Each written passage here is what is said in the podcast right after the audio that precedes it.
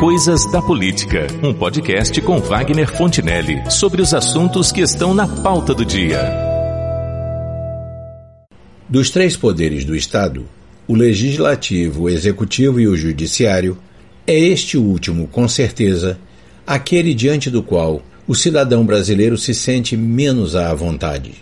Principalmente as pessoas mais simples, mas não apenas elas, pela forma arrogante como certos juízes se veem e se comportam diante do cidadão comum. Uma coisa é o respeito devido a um magistrado no exercício de suas funções e em seu ambiente de trabalho. Outra, bem diferente, é a reverência e o acatamento de que alguns deles se imaginam merecedores, mesmo quando distantes de suas atividades profissionais. Não são todos e, por certo, não haverá de ser a maioria, mas também não são poucos os casos em que estas senhoras e senhores confundem a deferência que lhes é devida enquanto envergam suas togas com um direito de enquadrar e até ameaçar de prisão qualquer um que cruze o seu caminho ou lhes contrarie as vontades. Ainda mais quando essas vontades não sejam lícitas. Recentemente, tivemos o caso de uma descompostura pública passada pelo Marco Aurélio Melo numa advogada que fazia uma sustentação oral diante do Tribunal Pleno do STF. Simplesmente porque ela, num descuido desculpável, a certa altura de sua fala, referiu-se aos ministros como vocês, provavelmente movida pelo compreensível nervosismo da ocasião.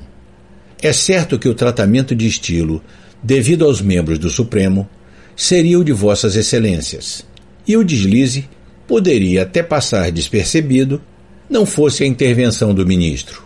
Mas diante do protesto, a advogada que ocupava a tribuna se desculpou pela incorreção e tentou prosseguir.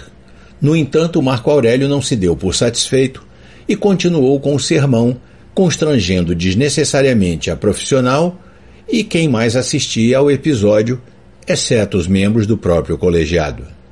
Lamentavelmente, esse não é um episódio isolado. Já tivemos demonstrações de prepotência de vários ministros do STF mas também de juízes de outras instâncias e de todos os ramos da justiça.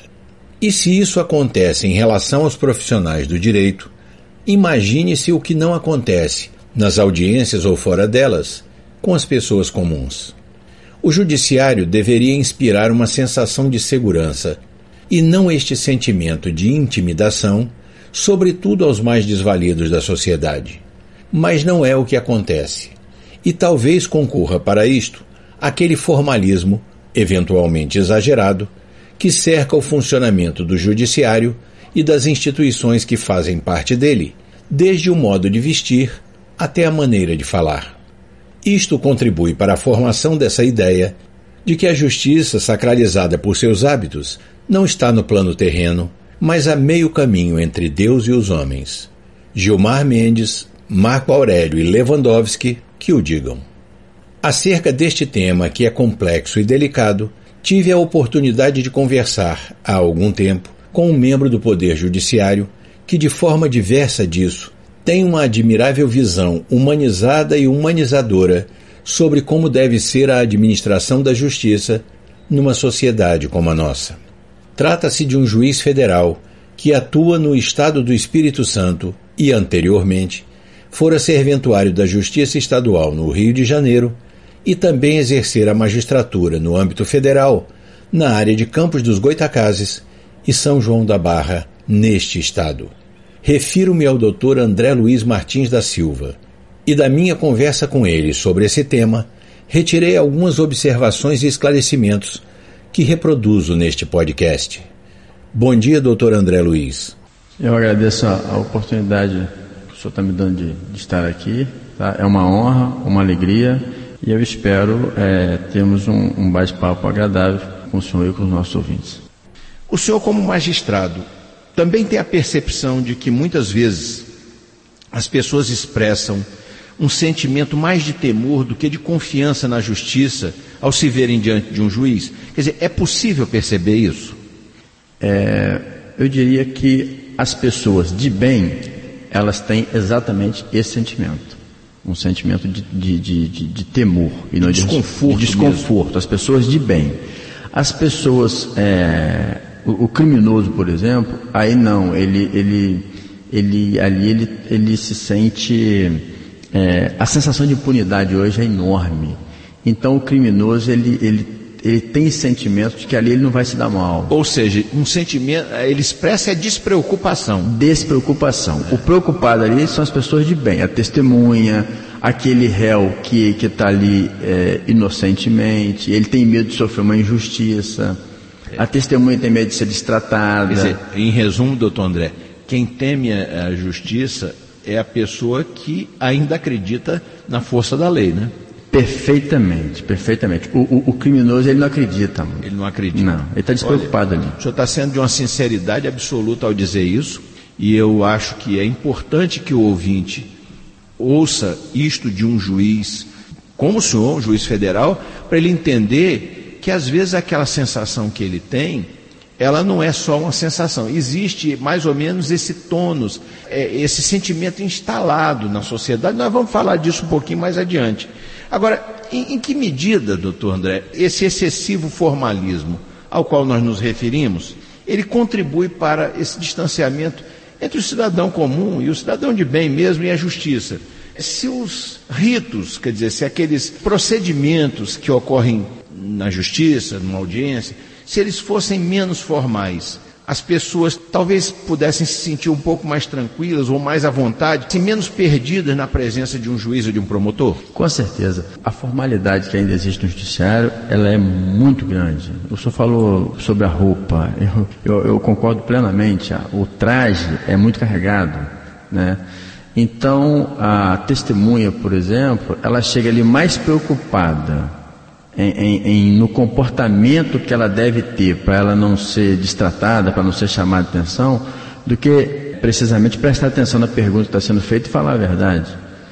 Então acaba atrapalhando, inclusive, a busca da verdade. Mas isso vai muito, doutor Wagner, da, da, da, personalidade de quem conduz a audiência. Tenho certeza absoluta disso. Porque eu sou de Bom Jesus, então, no cidade do interior, a gente tem esse hábito de cumprimentar todo mundo, de falar com todo mundo. Essa é a personalidade, né? Eu, eu tenho, eu tive a sorte, né, de, de, de ser oriundo de família, de família pobre, né? Então a gente, a gente acaba tendo mais entrosamento, lidou com as pessoas mais humildes, sempre tive essa, essa, essa oportunidade, e aí você acaba levando isso para o seu trabalho, né, para a sua vida. E aí acaba, esse é o sentimento que as pessoas, esse é o que as pessoas dizem, eu acredito que sejam, sejam sinceras comigo, que acaba fazendo com que aquelas audiências e tal acabam sendo mais, mais, form, mais informais, menos sufocantes, menos sufocantes e a Verdade. coisa flui mais naturalmente. Doutor André, eu vou lhe mencionar rapidamente um caso e obviamente não foi na Justiça Federal, mas, mas de, um, de um juiz é, que, uh, uma ocasião, o advogado estava se preparando para uma audiência que não era dele ainda, e o juiz chamou atenção. Eu vou dizer porque o senhor vai entender uma área de trabalho, então os, os advogados e as partes ficam fora da área da audiência, mas ficam ali meio que na plateia. Chegou um advogado que ia fazer uma audiência seguinte e aí, com paletó no braço, uns livros, processo, apontamentos, foi colocando na cadeira e o juiz interrompeu a audiência que estava fazendo do processo anterior e disse: Doutor, doutor, e aí alguém disse: Olha, o magistrado está tá chamando você. E ele virou e disse: Pois não, Excelência. Ele disse: O senhor põe o paletó, por favor? Ele disse: Excelência, eu não estou em audiência ainda, eu vou entrar depois, eu estou chegando agora. Doutor, põe, o senhor está vendo alguém sem paletó aqui?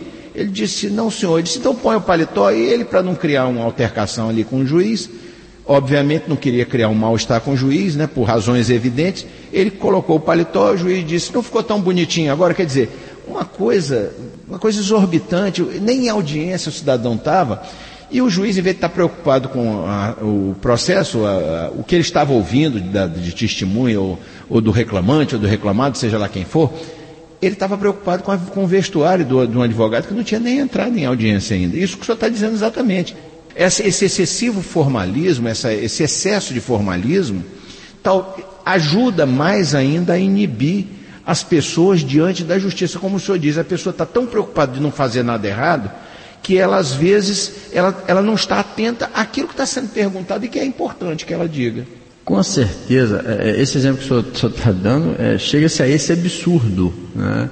É, o, o, o, juiz, assim, como qualquer profissão, né? o pedreiro, o engenheiro, o médico, qualquer o dentista, qualquer profissão, é, é ali, doutor Wagner, é, é, é um trabalho. E, e, a função do juiz é solucionar o problema que está sendo colocado para ele.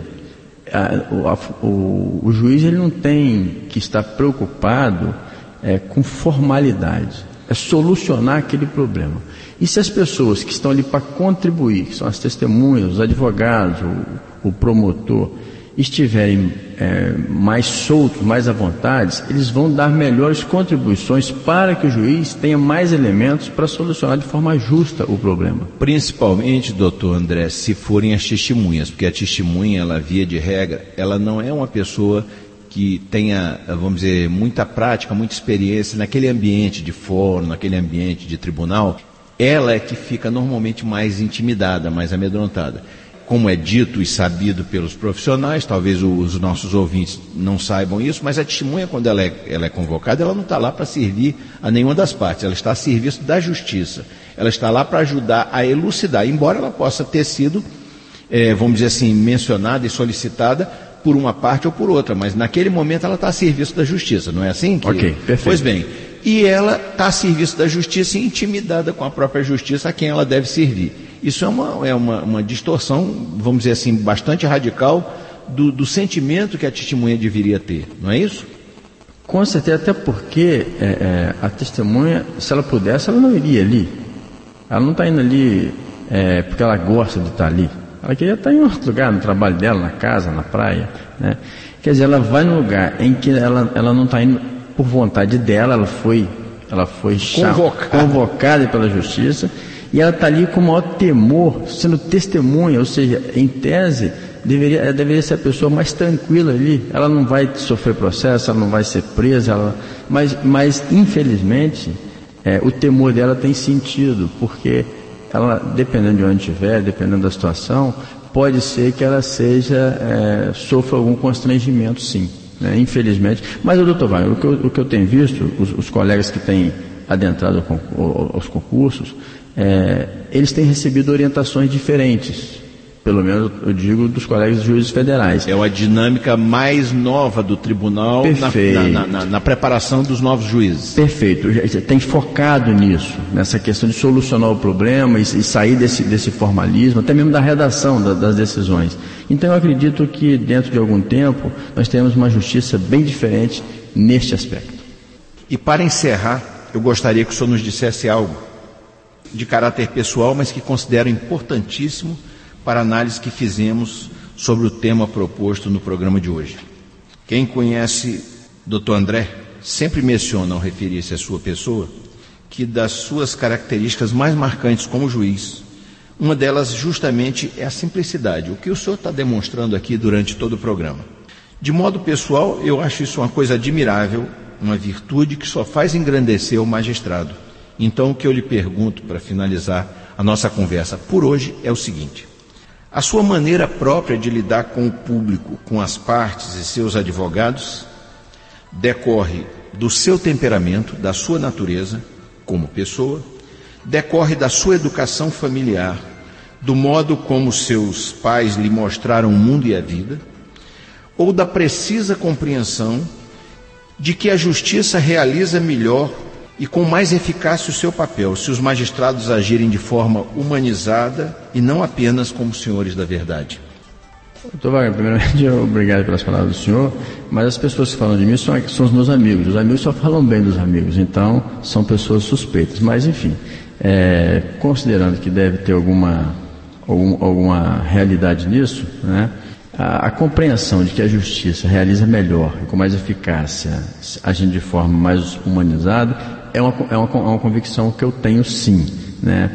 A minha personalidade foi da criação que eu tive. Mas a verdade é que é, eu tive a graça né, de, de, ter pais que cunharam no, no, na minha personalidade, na minha pessoa, é, sentimentos muito nobres, né? E sempre estimularam, sempre com muita sabedoria, esse, essa questão pessoal tratar o próximo como eu gostaria de ser tratado, de maneira que é, de tudo, tudo o que pode influenciar na minha forma de ser hoje, é, eu diria que agradeço a Deus primeiramente e depois a, aos meus pais. Queremos agradecer ao Dr. André Luiz Martins da Silva, juiz federal em atividade no Estado do Espírito Santo, que nos honrou com essa entrevista. Doutor Wagner, é, eu agradeço a oportunidade de estar aqui, o convite, agradeço sinceramente. Foi para mim, como eu já tinha, já, já previa que fosse, uma honra e uma alegria bater um papo com o senhor e sempre que for convidado, estarei aqui novamente. Sou eu quem agradeço, doutor André. É provável que o excessivo formalismo, que é a marca do Poder Judiciário, aliado à soberba e arrogância que se observa em certos magistrados, seja em grande parte responsável por esse respeito temeroso ou por esse temor respeitoso com que o cidadão comum vê a justiça. Mas pode não ser apenas isto.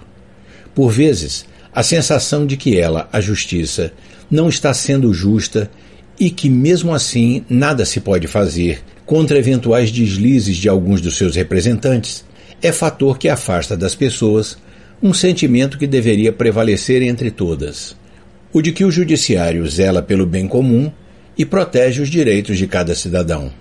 E quando paira no inconsciente coletivo aquela angustiosa sensação de que não se pode mais confiar nem mesmo no poder judiciário, o respeito acaba e fica apenas o medo. É o que temos para hoje.